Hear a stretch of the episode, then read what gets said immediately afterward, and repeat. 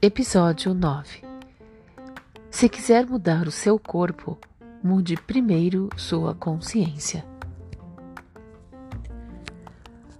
Não somos vítimas de envelhecimento, doença e morte.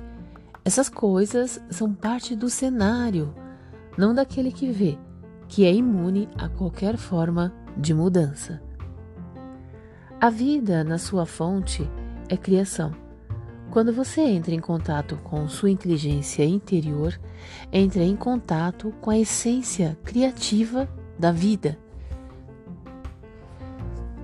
No velho paradigma, o controle da vida era imputado ao DNA, uma molécula incrivelmente complexa que revelou menos que 1% de seus segredos aos geneticistas. No novo paradigma, o controle pertence à consciência. Todos os exemplos aqui citados, as crianças capazes de sustar a produção do hormônio de crescimento, dos estudantes de medicina que alteram sua produção de interleucina quando se sentem ansiosos, dos iogues que podem alterar sua pulsação quando bem entendem, indicam que os processos corporais mais básicos respondem ao nosso estado de espírito. Os bilhões de mudanças que ocorrem em nossas células são apenas o cenário passageiro da vida. Por detrás de sua máscara está aquele que vê, que representa a fonte de nosso fluxo de consciência. Tudo que eu possa experimentar começa e termina com a consciência. Cada pensamento ou emoção que captura minha atenção é um minúsculo fragmento de consciência.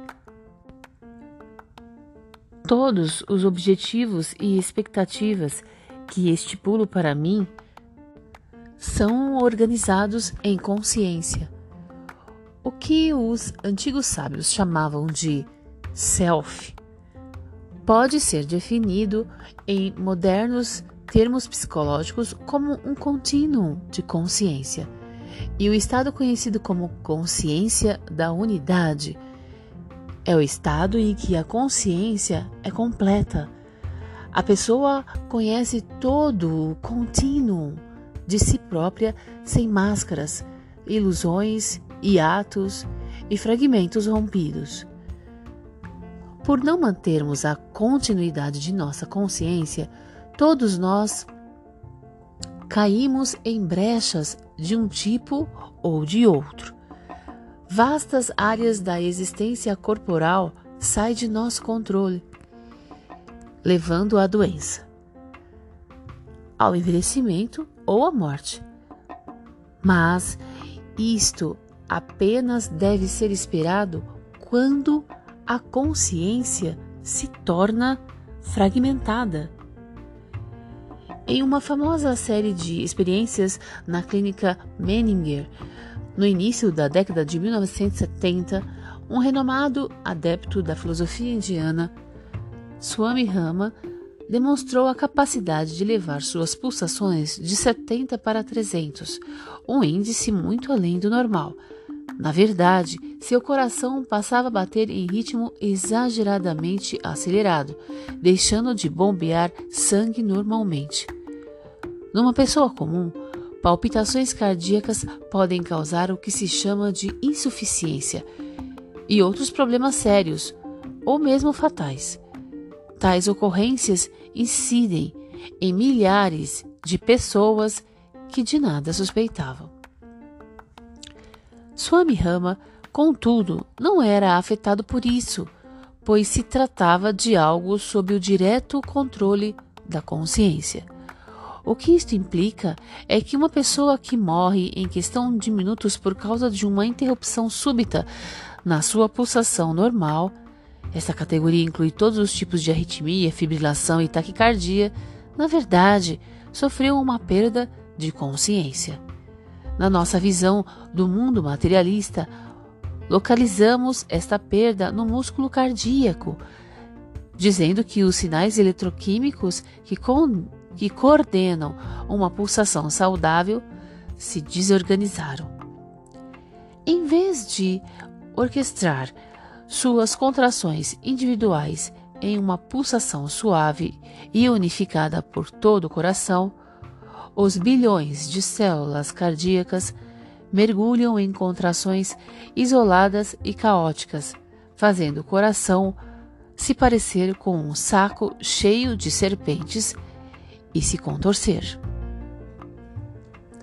No entanto, este espetáculo horrível que todo cardiologista teme é secundário.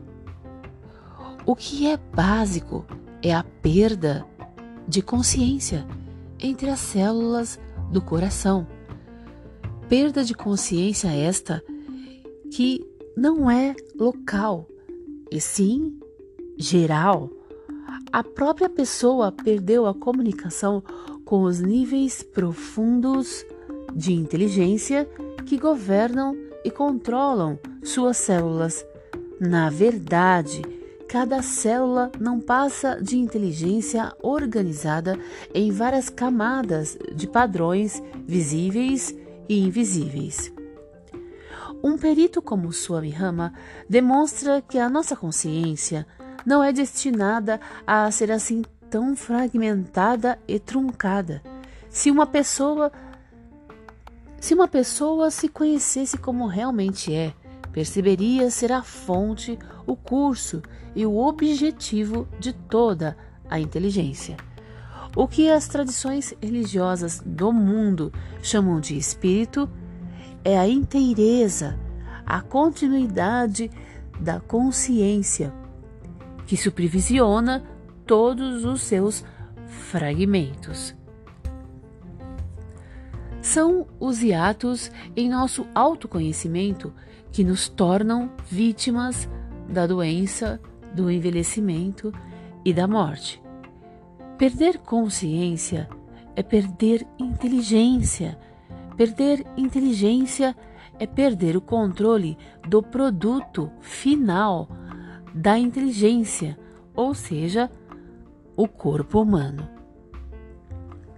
Assim sendo, a lição mais valiosa que o nosso paradigma pode nos ensinar é a seguinte: se quiser mudar o seu corpo, mude primeiro sua consciência.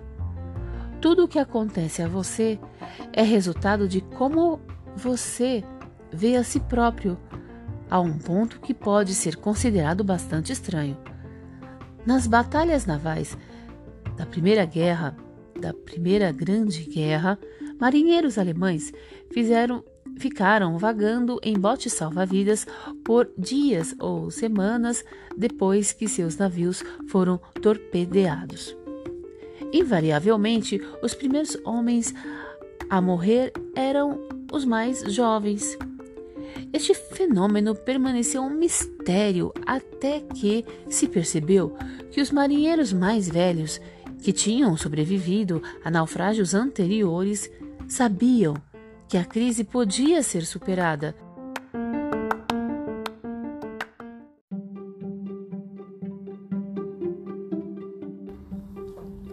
Sem esta experiência, os jovens marinheiros pereciam porque se viam presos numa solução sem saída. Aproveitando o que foi aprendido com incidentes assim, pesquisadores da vida animal foram capazes de induzir rápido envelhecimento, doença e morte prematura em ratos de laboratório, submetendo-os a situações de intenso estresse, como por exemplo jogando-os dentro de tanques de água de onde não podiam fugir. Os animais que nunca tinham enfrentado uma situação dessa antes haviam como totalmente desesperada e rapidamente desistiam e morriam. Já os animais que tinham sido gradualmente condicionados aos tanques perseveraram e sobreviveram, nadando por longas horas sem sinais de deterioração dos tecidos induzida pelo estresse. Quase toda a história do envelhecimento humano tem sido caracterizada pela desesperança. As terríveis imagens do processo de envelhecimento, associadas às altas taxas de doenças e esclerose entre os velhos, resultaram em expectativas melancólicas que acabaram se realizando por terem sido formuladas. A idade avançada era uma época de declínio e perda inevitáveis, de crescente fragilidade da mente e do corpo. Agora, toda a nossa sociedade está despertando para uma nova consciência do envelhecimento. As pessoas de 60 e 70 anos esperam rotineiramente ser tão vigorosas e saudáveis como no tempo em que tinham 40 e 50 anos. Mas um conceito subjacente a esta ideia, que os seres humanos têm que envelhecer, não foi radicalmente modificada. Ter que envelhecer é um fato que herdamos do velho paradigma, teimosamente fixado em nossa visão de mundo, até que uma mudança na consciência possa trazer à luz novos fatos. A visão de mundo é apenas um meio de arranjar a infinita energia do universo num sistema que faça sentido. Envelhecer faz sentido no esquema da natureza em que todas as coisas se modificam, se debilitam e morrem, mas faz muito menos sentido em um mundo onde um interminável fluxo de inteligência, sempre a se renovar, está presente à nossa volta. Que visão você deve adotar? É algo que depende de você. A escolha é sua. Você pode escolher ver a, a rosa fenecer e morrer, ou pode preferir ver a rosa como uma onda de vida que jamais termina, pois no ano que vem novas rosas nascerão das sementes desta. A matéria é um momento cativo no tempo e no espaço. E por ver o nosso mundo e a nós mesmos de modo material, fazemos com que os aspectos cativos do universo assumam demasiada importância. À medida que for lendo este livro, quero que você experimente como a existência pode ser fluida e sem esforço quando sua visão do mundo se modifica. A despeito da sua aparência física sólida, seu corpo é muito parecido com um rio, parecido com um rio sagrado tão lindamente descrito por Hermann Hesse em seu romance espiritual Siddhartha. Neste livro, chega um ponto em que Siddhartha, aquele que busca a iluminação, finalmente encontra a paz. Depois de vagar durante anos, ele termina ao lado de um grande rio, onde uma voz interior sussurra: Ame este rio, permaneça junto dele, aprenda com ele. Para mim, este sussurro diz algo a respeito do meu corpo, que segue fluindo o tempo todo nos processos de sua vida. Como um rio, meu corpo muda quando o momento muda, e se eu puder fazer o mesmo, não haverá hiatos em minha vida, memórias de traumas antigos para desencadear novas dores ou antecipação de mágoas futuras para me fazer contrair de medo. Seu corpo é o rio da vida que sustenta você, e no entanto ele o faz humildemente, sem pedir reconhecimento.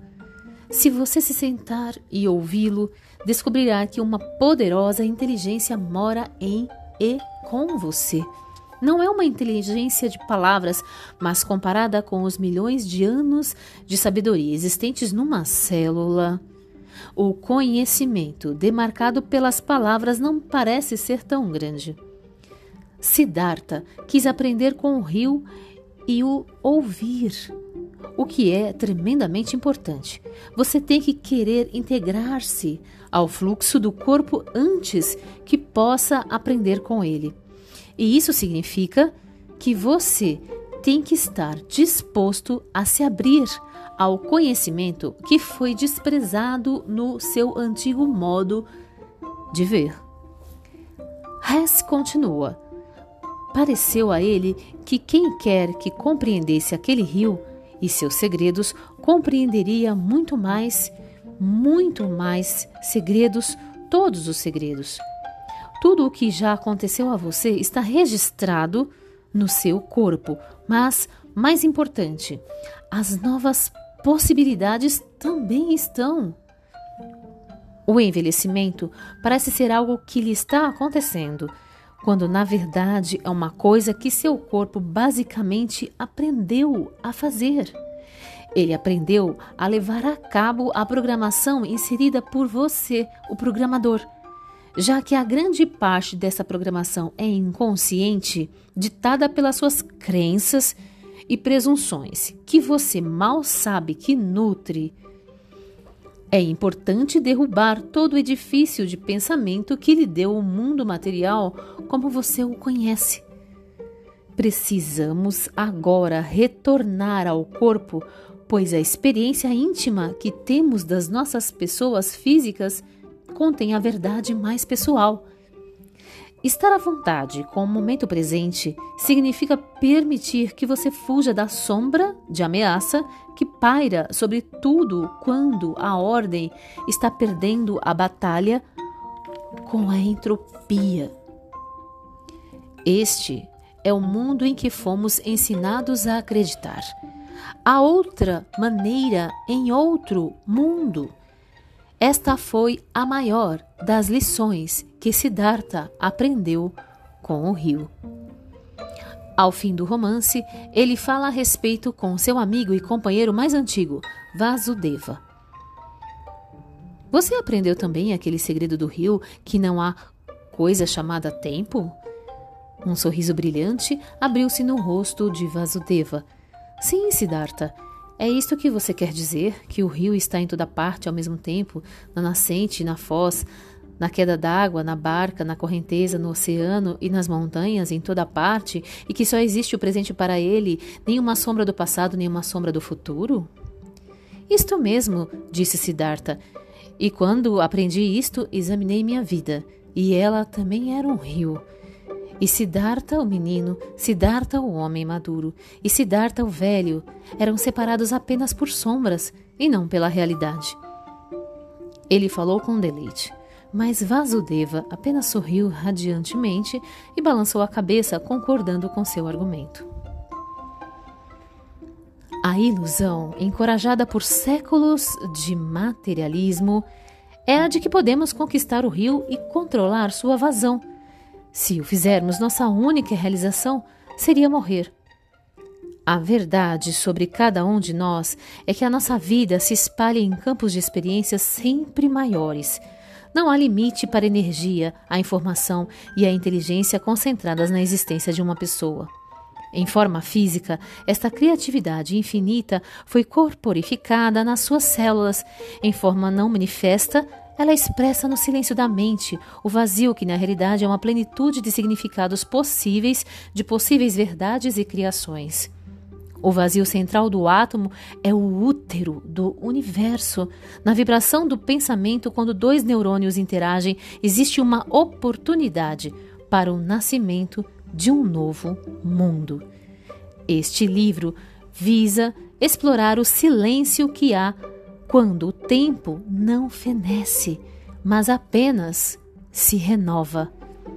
Veja, a terra onde ninguém é velho não está em parte alguma, senão dentro de você mesmo. Pensamento cria, se quiser mudar seu corpo. Primeiro mude sua consciência. Namastê.